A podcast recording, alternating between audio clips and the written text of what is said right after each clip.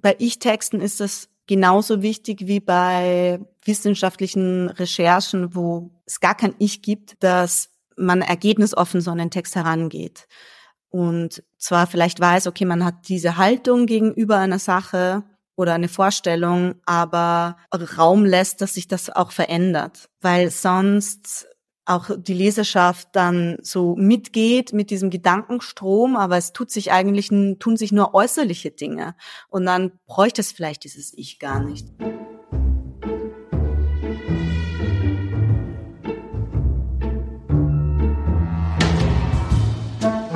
Wie haben Sie das gemacht? Ein Podcast von Reportagen FM und der Reportageschule.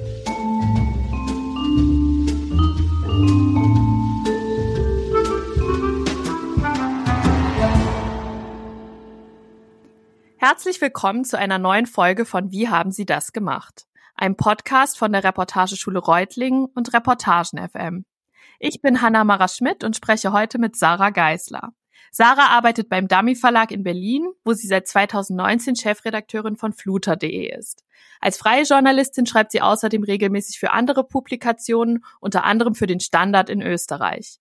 Dort ist auch der Text erschienen, über den wir heute sprechen wollen. War früher wirklich alles besser? fragt sich Sarah Geisler und unternimmt eine Zeitreise in die 80er. Hallo liebe Sarah, schön, dass du hier bist. Hallo Hanna, danke für die Einladung. Puh, das ist ja eine ganz schön große Frage, die du dir da gestellt hast. Hattest du so? Ja. Weiß nicht. Ich würde sagen, ja. Hattest du am Anfang deiner Reise Bedenken, dass die Frage vielleicht zu groß sein könnte, um sie beantworten zu können? Ich glaube, ich hatte oder ich weiß, ich hatte nicht vor, die Frage zu beantworten. Ich habe sie einfach nur aufgestellt, beziehungsweise haben sie ganz viele Leute vor mir und auch werden noch nach mir sie aufstellen oder sich das fragen. Und ich wollte einfach die nehmen, um in verschiedene Ecken zu schauen, des, der Gegenwart und zu vergleichen oder so nachzuforschen, weil ich meine, das ist jetzt äh, ein kleiner Spoiler, aber ich war nicht wirklich in der Vergangenheit, sondern habe das einfach nur versucht für eine Woche, um damit eigentlich eine Reflexion in die Zukunft zu starten. Das Ganze kam nämlich so, dass der Standard ist eine unabhängige äh, Tageszeitung in Österreich. Vielleicht kennen die manche in Deutschland, die ist so lachsrosa wie die Financial Times. Und die hatte eine Jubiläumsausgabe im Herbst. Und zwar sind die 1988 das erste Mal erschienen und haben 35 Autorinnen und Autoren gefragt nach einer Frage an die Welt. Äh, das waren manche ganz kleine oder große von, ähm, wie erhält man eine Demokratie bis zu, kann ein Chatbot meine beste Freundin werden oder löst Geoengineering die Klimakrise? Und ich habe mir schwer getan, so eine Prognose irgendwie zu starten und bin dann auf eine Methode gestoßen, die heißt Regnose statt Prognose, wo man versucht, so eine Art Zukunftsgehirn einzunehmen und sich selbst in eine ferne Zukunft projiziert und dann zurückschaut, um dann irgendwie angstbefreiter später nach, also auf das schauen zu können, was noch kommt. Ähm, das hat ein Zukunftsforscher, Matthias Horks, viele kennen den, quasi erfunden. Und ich habe mir gedacht, ich wende das einfach auch an, in einer bisschen abgewandelten, verrückteren Form. Hat's denn, hat's denn funktioniert? Also, der, der Matthias Hawks hat ja irgendwie auch zu dir gesagt, dass wir von weniger Ängsten getrieben werden, wenn wir zurückgucken, statt vorwärts. Genau, Stimmt das?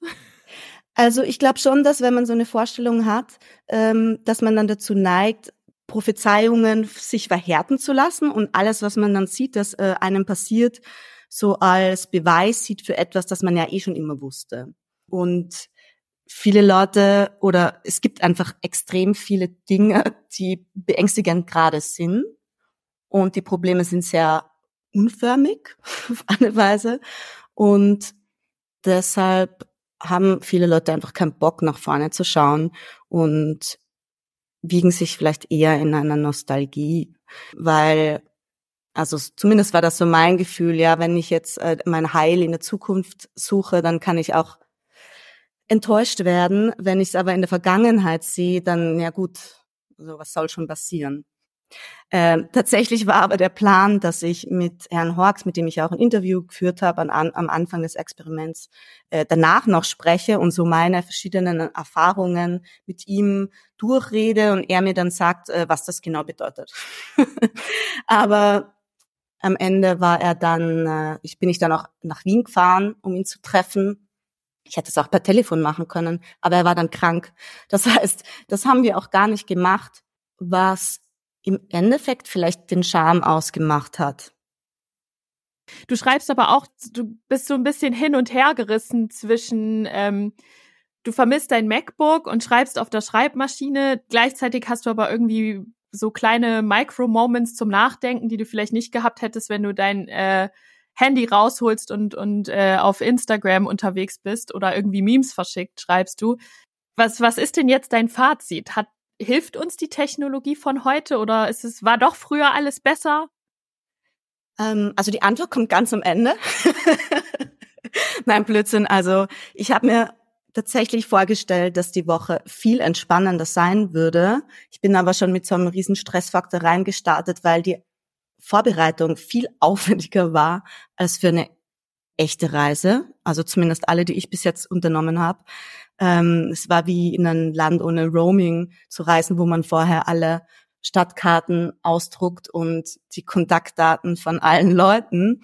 Also es war wirklich eine lange irgendwie Vorbereitung. Ich hatte ja vor, so mein System einfach zu entreizen und dann zu schauen, was mal passiert. Hab mir auch Urlaub genommen natürlich, weil ja ich arbeite für ein Online-Medium, das wäre halt nicht gegangen. Und hatte dann am Anfang also für Leute, die den Text jetzt nicht kennen, ich habe mein Handy abgegeben und mein äh, Router abgesteckt und alles andere, das ich vermeintlich in den 1980er Jahren nicht gehabt hätte, von Hafermilch über Fleischersatzprodukte und irgendwie diverse Hyaluronserien und so weiter, alles nicht mehr verwendet, habe auch verzichtet, äh, nach Ostberlin zu fahren, musste auch erstmal in der Stadtkarte so die Mauer nochmal einzeichnen. Da habe ich dann bemerkt, dass auch fast alle meine Ärztinnen im Osten sind. Was auch in den 80ern wahrscheinlich anders gewesen wäre, da wären das wahrscheinlich Ärzte gewesen. Und hatte dann, wie du kurz anklingen hast lassen, schon mehr Zeit, aber eigentlich gar nicht so viel mehr, weil die Recherche, die ich ja trotzdem habe machen müssen und oder wollen und ähm, Experten treffen. Ich gender jetzt absichtlich nicht, weil ich habe dann nur noch Männer getroffen ab dem Zeitpunkt, war extrem aufwendig. Also mal schnell irgendeine Telefonnummer nachschauen, ist halt nicht oder was ähm, recherchieren, sondern ich musste dann halt die Auskunft anrufen und dann irgendwo hinfahren und habe mir das ein bisschen anders vorgestellt, als es dann war.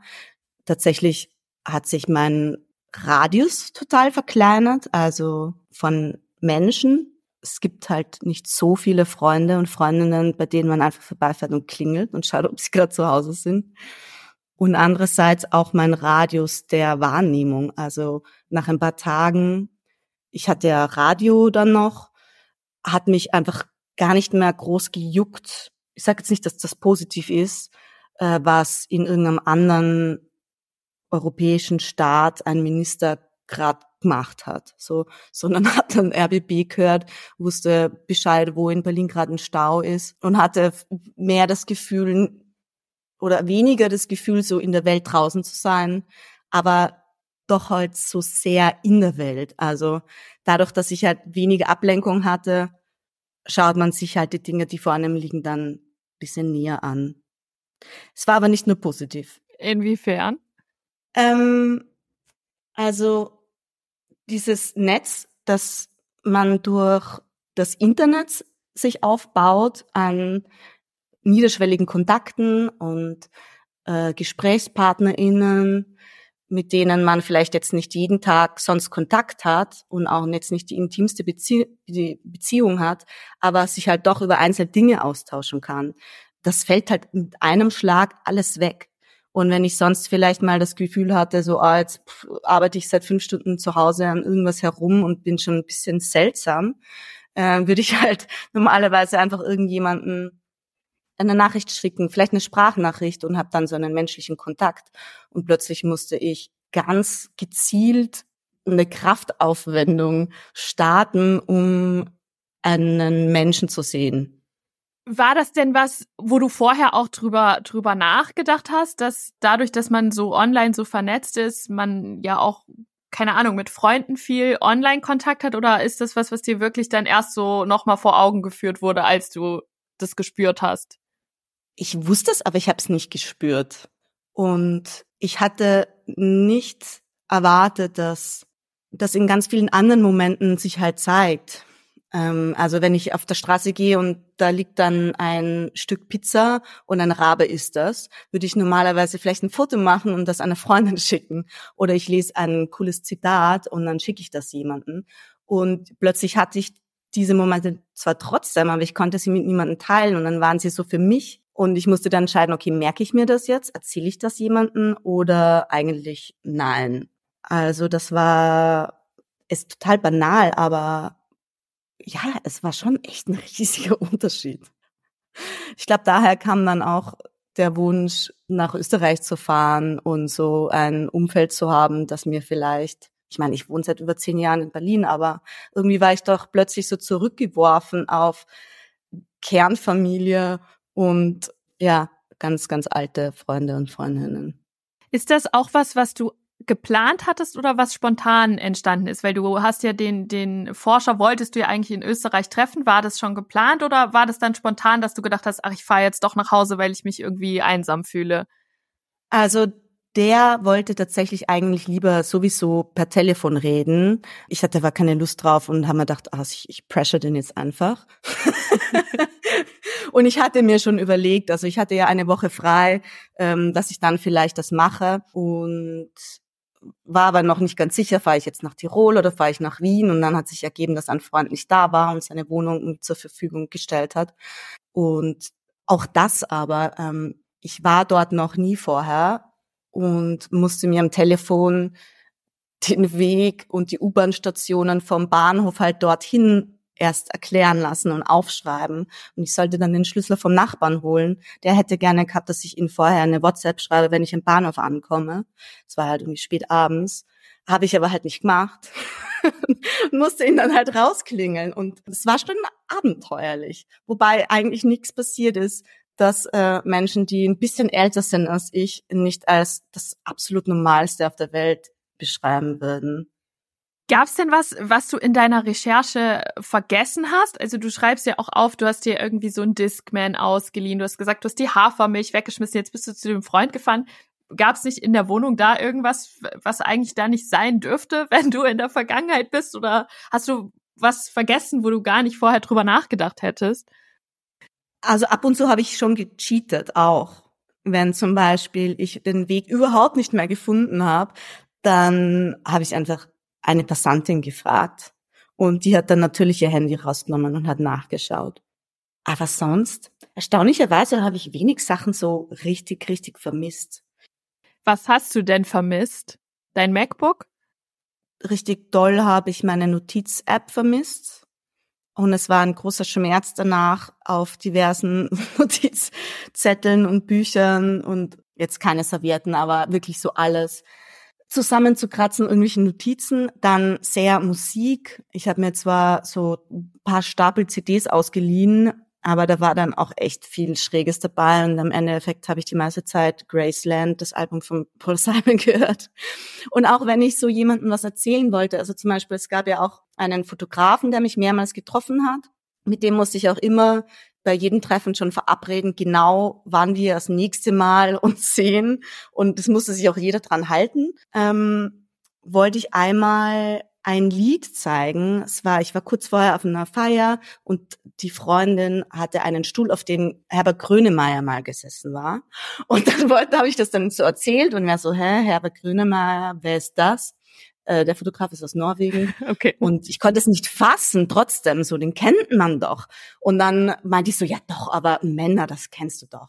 Und dann nein. Und dann wollte ich ihm, konnte ich natürlich ihm nicht das Lied zeigen auf Spotify und musste es dann so ansingen. Aber wie singt man denn die Stimme von Herbert Grönemeyer nach?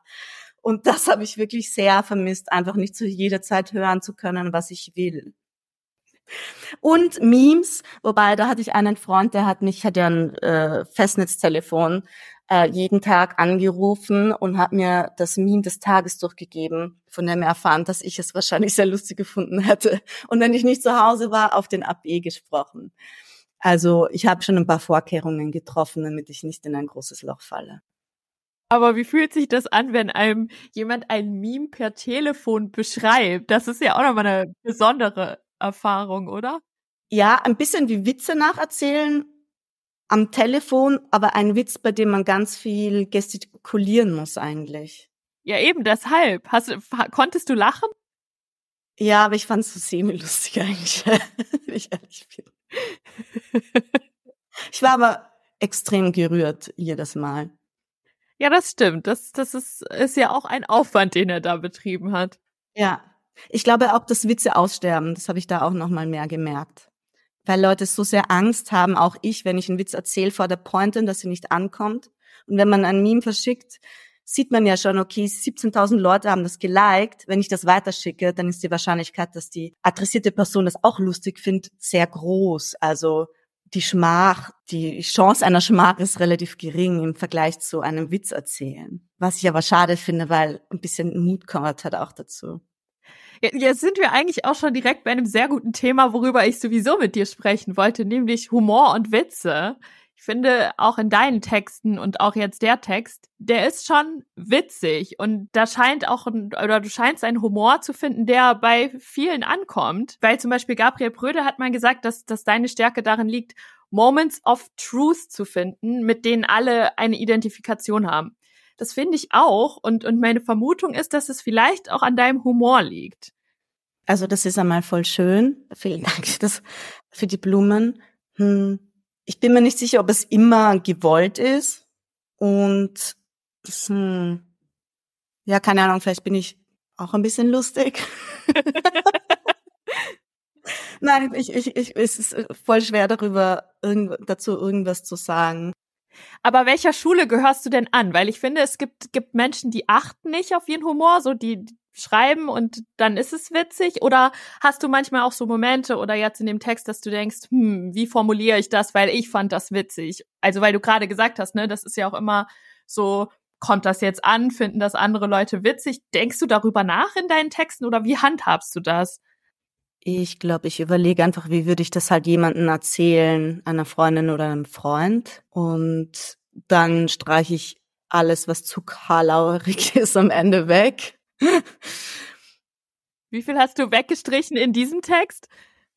Ich habe relativ viel gekürzt, weil am Ende auch noch unerwarteterweise eine Anzeige auf diese Doppelseite gedruckt werden musste oder durfte. Es gab einige Personen, die ich gar nicht habe vorkommen lassen mehr und mit denen ich entweder im Vorfeld oder währenddessen Gespräche geführt habe, zum Beispiel auch mit meinem Vater, um zu fragen, wie denn das in Österreich bei uns im Dorf war, das früher. Und es gibt natürlich schon auch große Unterschiede zwischen jetzt 80er, späte 80er in Berlin und irgendwo in Tirol am Dorf, allein was so Kommunikation anbelangt, kulturell, aber auch ganz strukturelle Gründe zum Beispiel war es wohl so damals, dass in Deutschland man einen Anruf pro Anruf bezahlt hat, 20, 30 Pfennige. Und in Österreich war es pro Minute. Also mein, mein Vater meinte so, man hat jemanden halt nur angerufen, um schnell was abzumachen, so wir treffen uns am Fußballfeld. Und in Deutschland, also das hat mir Anatol Stefanovic, ein Sprachforscher, den ich für den Text getroffen habe, erzählt, äh, hat man einfach zusammen gehortet, möglichst viele interessante Dinge und hat dann jemanden angerufen, um drei Stunden am Telefon zu hängen und hat sich bei der Telekom oder was das damals war bedankt, wenn man langes Kabel bekommen hat. Und so Sprüche wie, geh mal vom Telefon weg, Papa braucht die Leitung, wären wohl ganz normal gewesen und in Österreich aber halt nicht.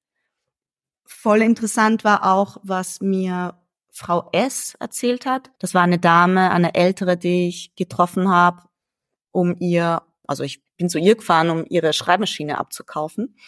Und die hatte in der DDR Unterrichtsmaterialien federführend entwickelt und sehr viel zu sagen. Und sie hat darüber gerätselt, warum wohl 1988, und ich habe es ja nicht gleich gesagt, und hat dann vermutet, dass es wohl an einem Buch liegt von 1988, das heißt Culture and Consumption von einem US-amerikanischen Sozialwissenschaftler. Und der hat eine Dynamik darin beschrieben, die er Diderot-Effekt nennt. Und Denise Diderot war ein unter anderem Essayist, so 1770 herum, und hat in einem Text der hieß Gründe meinen alten Hausrock zu nachzutrauern, ähm, beschrieben, wie er von einer Salondame, der einen Gefallen gemacht hat, einen neuen Hausrock bekommt und auch neue Inneneinrichtung.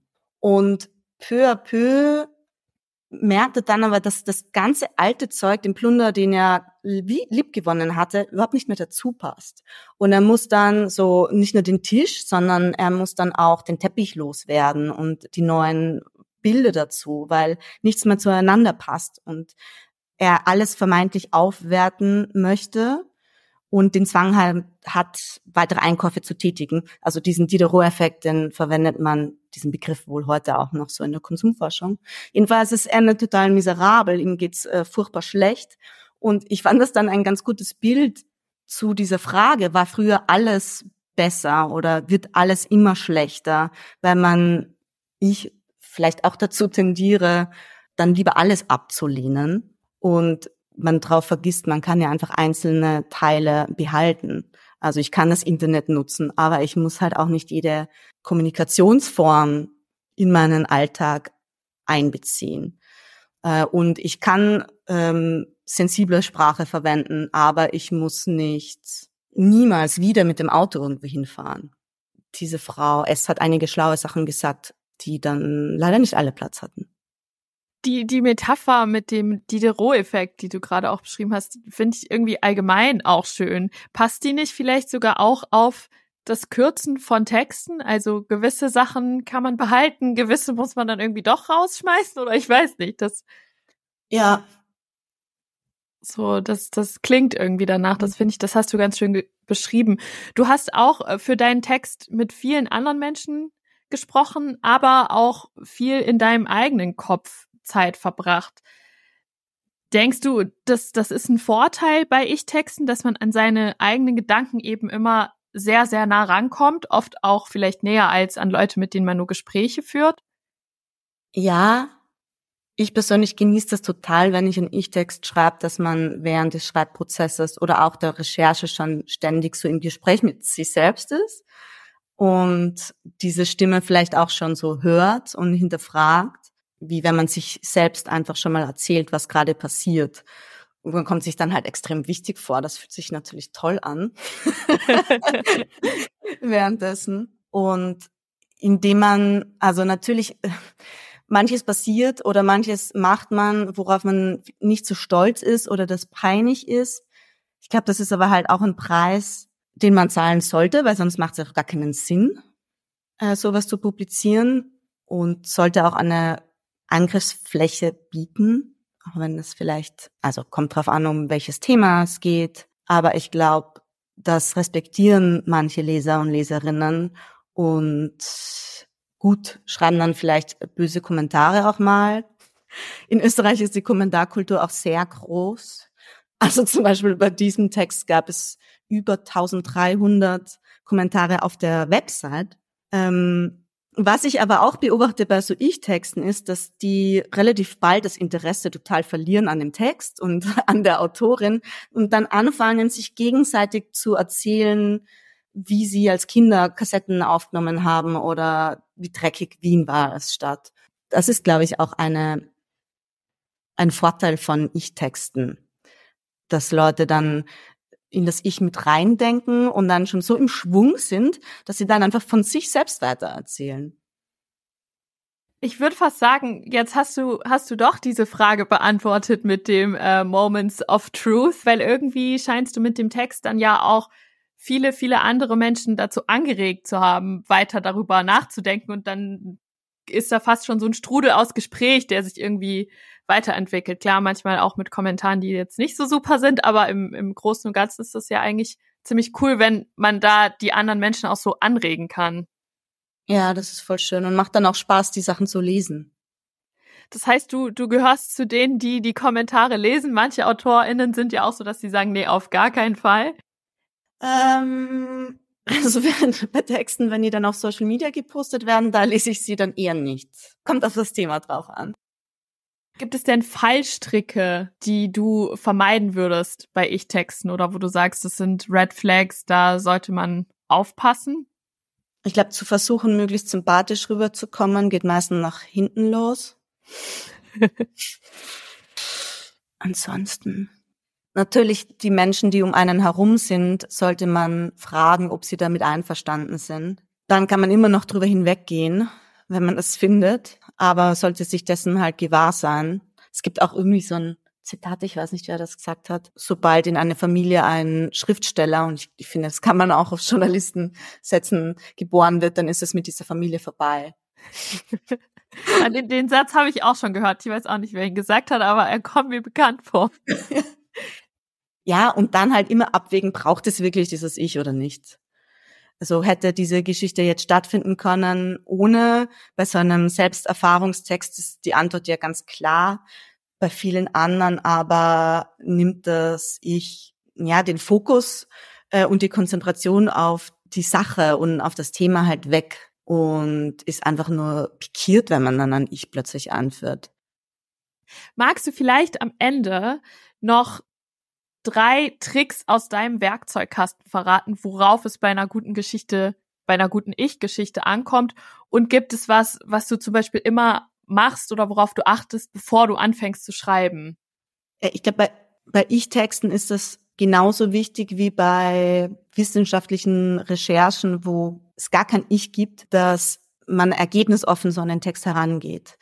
Und zwar vielleicht weiß, okay, man hat diese Haltung gegenüber einer Sache, oder eine Vorstellung, aber Raum lässt, dass sich das auch verändert, weil sonst auch die Leserschaft dann so mitgeht mit diesem Gedankenstrom, aber es tut sich eigentlich, tun sich nur äußerliche Dinge. Und dann bräuchte es vielleicht dieses Ich gar nicht. Und ich sage nicht, dass man jetzt in jeden Text so eine Heldenreise einweben muss und man muss dann vom Saulus zum Paulus oder andersrum kommen, gar nicht. Aber dass man diese Bewegung im Kopf auch zulässt und vielleicht deshalb am besten Themen auch nimmt, wo man selbst nicht ganz im Klaren darüber ist, wie man jetzt etwas findet.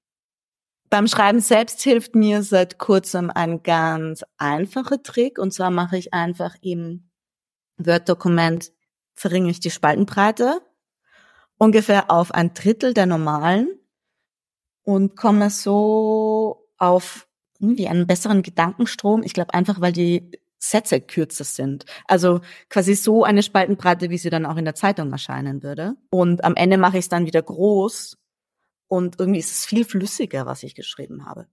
Spannend. Ja, ein äh, bisschen seltsam, aber vielleicht kann man das ausprobieren mal. Oder auch einfach, es gibt ja auch so Tricks am Ende, dass man die Schriftart verändert oder einen Text nochmal ausdruckt oder ich kam darauf mit dieser Spaltenbreite, weil ich am Ende eines Textes meistens damit spazieren gehe und ihn mir als E-Mail schicke und dann lese ich den so beim Gehen durch und dann ist es ja auch automatisch der Text irgendwie kleiner oder in einer anderen äh, Spalte und fällt mir dann irgendwie leichter. Spannend. Ich, also ich habe das an der Schule auch gelernt, weil das äh, manche aus meiner Klasse auch machen oder gemacht haben. Und ich habe es dann irgendwann auch gemacht, weil ich dachte, okay, try it out. Ich weiß nicht, ob es in mir innerlich was verändert hat oder ob es meine Sätze besser gemacht hat. Also ich finde, es ist ein anderer Fluss zu schreiben, aber ja, ich bin mir noch unsicher, was es tatsächlich jetzt bei mir bewirkt. Aber äh, also ich kenne auch andere, die das machen. Vielleicht ist es auch nur das Gefühl, man würde jetzt einer Freundin oder einem Freund was texten oder eben in der Notiz-App und hat nicht so eine große Furcht davor, und sieht es schon abgedruckt, sondern ist halt in einem Chat-Modus mit sich selbst und dem Text. Heike Faller hat das, glaube ich, auch empfohlen, oder vielleicht war es auch nicht Heike Faller, dass man immer eine E-Mail nochmal schreibt über den Text, irgendwie, als würde man einer Freundin eine E-Mail schreiben und dann merkt man meistens, was irgendwie gekürzt werden kann. Den ganzen Text quasi nochmal als E-Mail? Nee, nee, du, du, du versuchst, was du im Text geschrieben hast, versuchst du als E-Mail zu schreiben. Also du, du, du schreibst einer Freundin, hey, ich hatte eine Recherche und dabei ist mir folgendes passiert. Und dann liest du deine E-Mail und guckst nochmal über den Text und dann fällt dir vielleicht auf, oh, die, die drei Paragraphen, die ja noch in meinem Text sind, habe ich gar nicht erwähnt in meiner E-Mail. Und dann merkst du, oh, vielleicht war es gar nicht so wichtig und kannst es rauswerfen. Ja, das ist sehr smart. Weiß nicht, ob das immer funktioniert, aber ich glaube, es kann schon auch helfen. Ich finde, du kannst noch mal äh, von Herbert Grönemeyer Männer singen zum Schluss.